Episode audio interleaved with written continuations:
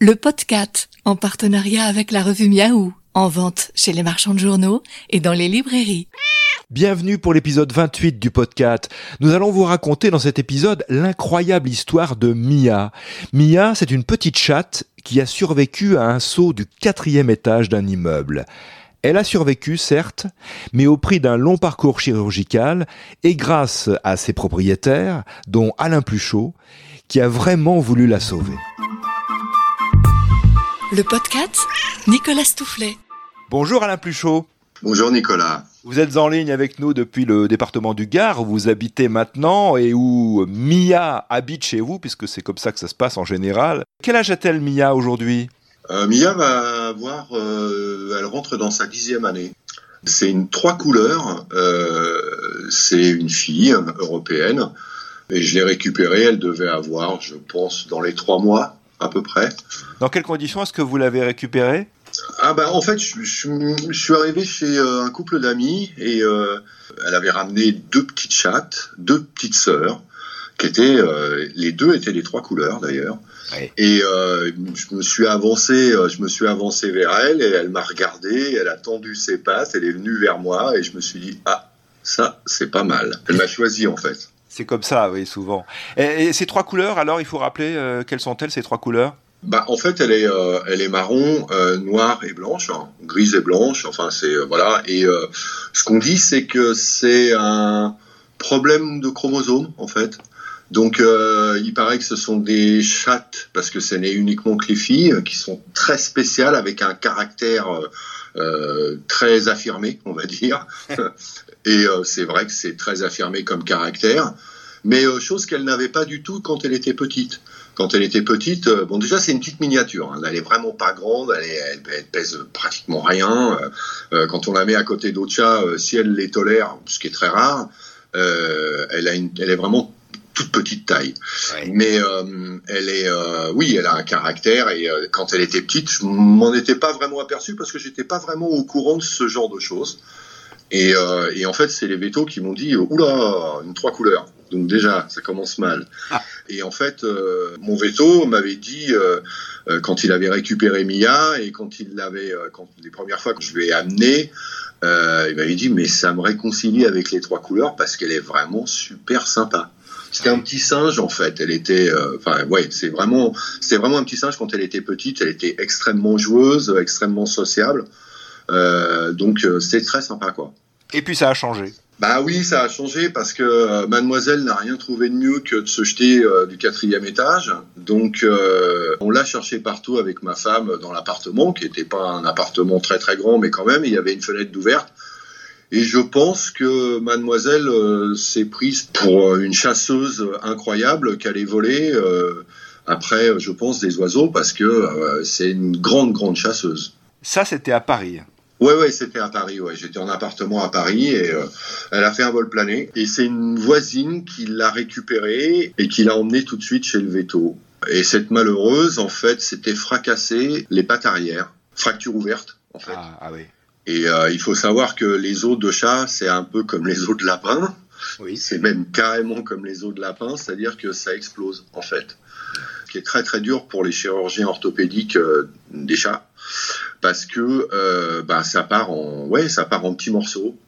Et donc c'était la veille d'un week-end. Je devais d'ailleurs déménager des meubles dans la maison où j'habite maintenant. Et on est allé chez le veto et la pauvre, elle nous a regardé, elle ne pouvait plus marcher, naturellement, avec ses pattes arrière. Et euh, la veto, euh, qui était aux urgences, nous a dit, bah voilà, euh, bon, c'est bon, je vais la, je vais la calmer, je vais, je vais l'endormir un peu de façon à ce qu'elle souffre pas, et on verra lundi. Donc c'est un, c'est une clinique vétérinaire qui est dans le 19e, place des Fêtes, qui est absolument incroyable. Le veto s'appelle Canchon. Et il est extraordinaire. C'est-à-dire, il connaissait la petite chatte. Euh, et euh, quand on est allé le voir le lundi, euh, il m'a dit, enfin, il nous a dit, mais non, mais elle est courageuse. on va tenter de la sauver parce que c'est pas possible. On peut pas la laisser. on va pas l'euthanasier parce que elle est, elle est jeune, elle est, elle est vigoureuse, elle est vaillante. on va tenter. Oui. Et donc on a attendu euh, le verdict en fait euh, parce qu'ils l'ont endormi, euh, ils ont regardé avec un chirurgien orthopédique qui est franchement c'est pareil, quelqu'un chapeau, chapeau bas. Et le problème qu'elle avait, c'est que elle commençait à avoir, à cause du week-end, elle commençait à avoir une nécrose des os. Ah. Le veto m'a dit, bah, franchement, ça va pas être simple, ça va pas être facile, parce qu'il va falloir qu'on draine ces os. Donc, on va pas être, on va pas refermer complètement les plaies. On va être obligé de nettoyer, et ça risque de durer longtemps. Est-ce que vous voulez le faire ou pas? Ben forcément, euh, on lui a demandé son avis. C'est vrai que son avis a énormément compté, mais mais on s'est dit ouais, je vais pas, on va pas la. Elle est toute petite, elle est mignonne, c'est pas possible quoi. Donc on a tenté le coup. Donc ils l'ont opéré. Ils lui ont mis euh, broche, cerclage, en priant euh, que les os repoussent d'eux-mêmes. Mais ça a été extrêmement long extrêmement long parce que parce que ben une nécrose des os, euh, ça doit se nettoyer pratiquement pas tous les jours, mais tous les deux jours. Donc on l'a ramené chez nous, on l'a installé dans un parc bébé de façon à ce qu'elle ne se déplace pas. Ah. Ma fille d'ailleurs, euh, une de mes filles dormait avec dans le parc bébé. Ah Et puis ben il fallait euh, lui faire des piqûres tous les jours d'antibiotiques. Et euh, y a une, les plaies se refermaient pas parce que euh, bah parce que il y avait il y avait des matières qui n'étaient pas qui n'étaient pas très saines mm. au niveau de ces os. Et puis après, ben ça a mis un an pratiquement. Ça a mis pratiquement un an. Elle avait des bandages. Et puis donc c'est parvenu complètement, mais ça a cicatrisé. ça a mis beaucoup de temps à cicatriser mais on a réussi quand même parce que la, peau de sa, peau est très très fine et euh, à l'endroit à l'endroit où c'était euh, euh, donc on a pensé à l'amputer, on a pensé à plein de choses, mais on s'est dit non, on va surtout pas faire ça. Et il faut savoir que un chat, c'est déjà extrêmement vigoureux, c'est-à-dire que c'est c'est tant que ça mange, enfin il faut qu'elle mange, il fallait qu'elle mange. Au début elle mangeait pas trop parce qu'elle était très perturbée, mais donc on, lui, donnait à manger avec des pipettes, euh, euh, mais elle a jamais, euh, a jamais laissé tomber en fait. Et on n'a jamais laissé tomber non plus d'ailleurs. Donc et au bout d'un an, au bout d'un an, alors elle a un peu le, elle a pas l'axe des pattes extrêmement droit. Elle force énormément sur ses pattes avant parce que c'est les pattes avant qui font le boulot. Mais euh, elle marche, on va dire, à peu près normalement. Quand elle court, elle court sur trois pattes, parce qu'il y en a une qui s'est bien remis, euh, enfin qui s'est mieux remis que l'autre. Euh, elle a un peu le Charlie Chaplin, on va dire. Elle a une démarche un peu à la, Charlot. et ça fait, ben oui, ben ça fait, ça fait six ans, et elle vit parfaitement bien. Ça a été une seule intervention chirurgicale, c'est-à-dire vraiment l'opération s'est faite en une seule fois ou il a fallu la réopérer après? Non, en fait, il a fallu pas la réopérer, mais, euh, mais euh, à chaque fois, ils étaient obligés de l'endormir un petit peu parce qu'il y avait des plaques et en fait, la peau passait sous la plaque euh, au niveau de la cicatrisation, donc il fallait, bah, il fallait la rendormir et retirer la peau et la repasser par-dessus. ne pouvait pas coudre non plus énormément par crainte de déchirure de la peau. Donc il fallait laisser faire. Donc ça, ça a été quand même assez pénible parce qu'il fallait qu'on la ramène tous les deux jours. Euh, ma femme assistait euh, à l'opération, on va dire, euh, parce que c'est il y a qu'elle qui arrivait à la calmer. Donc ça a été quand même pas mal de souffrance ça c'est clair. Oui. Euh, même s'il l'endormait, mais il l'endormait pas complètement parce qu'il fallait pas, parce que c'est très mauvais euh, pour un être humain, c'est mauvais pour un chat, c'est mauvais, mauvais, pour tout le monde. Mais c'est, c'est, euh, oui, ça s'est fait en fait. Et au dernier, au dernier, il y avait une des pattes qui était refermée et l'autre qui ne l'était pas complètement, avec toujours un petit suintement. Et on a eu une idée géniale en fait, hum. c'est qu'on a utilisé le miel. Ah oui, ça marche. Ah mais ça marche vraiment. C'est un cicatrisant. Donc on lui, on lui badigeonnait les pattes de miel. Alors bon, euh, je vous raconte pas euh, le cirque parce que euh, bah, le miel c'est pas terrible.